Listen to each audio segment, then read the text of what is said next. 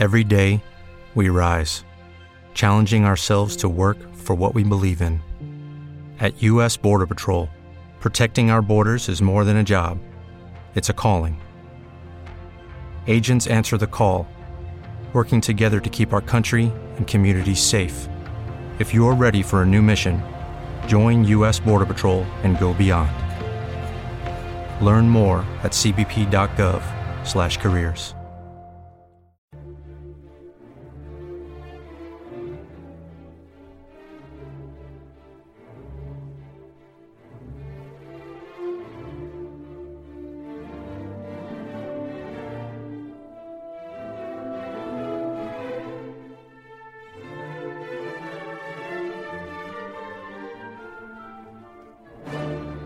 Desde sus primeras décadas, el siglo XVIII comenzó a poner de manifiesto el enfrentamiento entre el sistema establecido y una nueva ideología. Una ideología cuyos intereses reformistas iban en contra de ese sistema. La disputa, que de hecho era la mantenida entre la herencia del viejo feudalismo y la modernidad de las formas políticas de corte liberal, quedó plasmada en el enfrentamiento entre la ideología defensora del antiguo régimen y la nueva ideología de la Ilustración. No obstante, el sistema del antiguo régimen supo al menos inicialmente adaptar para sí el reformismo ilustrado, dando lugar con ello al denominado despotismo ilustrado o más justamente al absolutismo ilustrado. Esta fórmula, que funcionó durante algunas décadas, no supuso la desaparición de la contradicción que de manera latente seguía existiendo y que antes de finalizar el siglo daría lugar a la Revolución Francesa, la primera gran crisis del antiguo régimen en el continente europeo, anunciada poco antes por la independencia de las colonias inglesas de América. Europa inició el siglo XVIII con la última guerra que los conflictos del siglo anterior le dejaban como secuela. Era la guerra de sucesión a la corona española que había quedado sin heredero tras la muerte de Carlos II, el último monarca de la dinastía de los Habsburgo.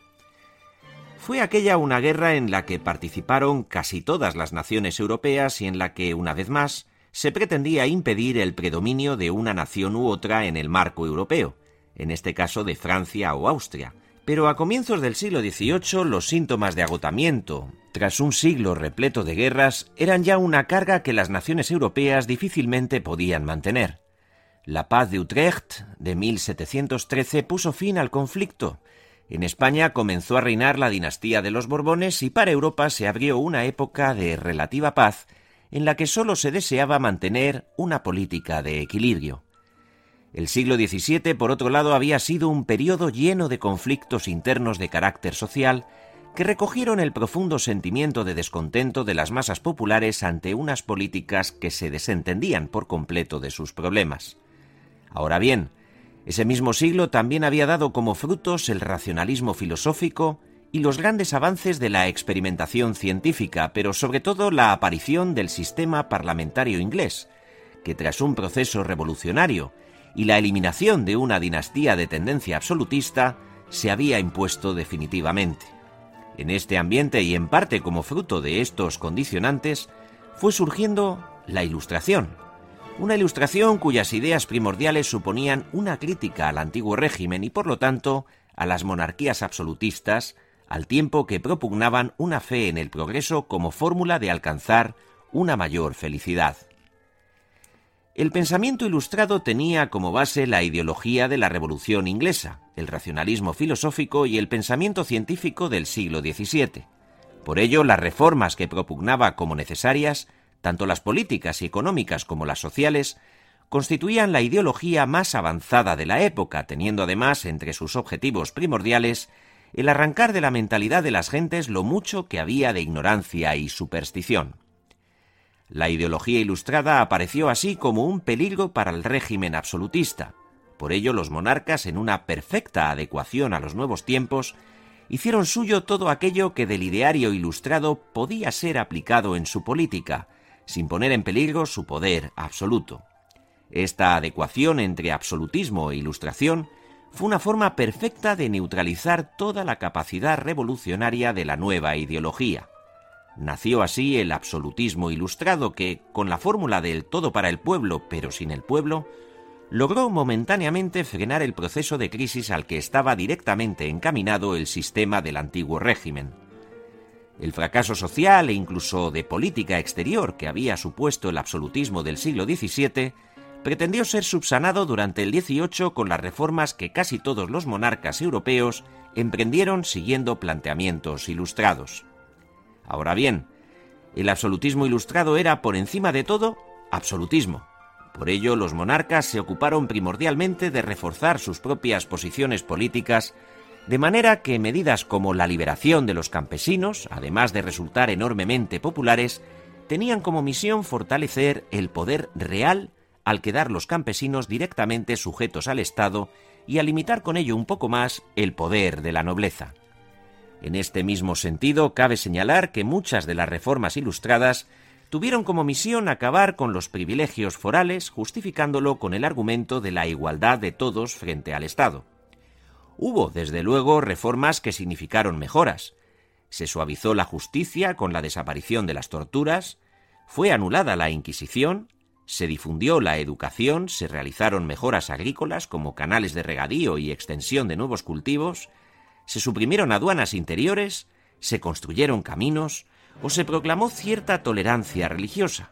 Pero todo ello no tuvo más finalidad que la de reforzar el poder del monarca como representante del Estado. Analizadas una por una, esas reformas pueden ofrecer la sensación de que favorecían a los sectores más amplios de la estructura social, pero aun siendo así, puede afirmarse que si la base vivía mejor, era más rica en realidad, menos pobre, y se sentía menos sometida, también obedecería mejor y podría pagar más altos impuestos.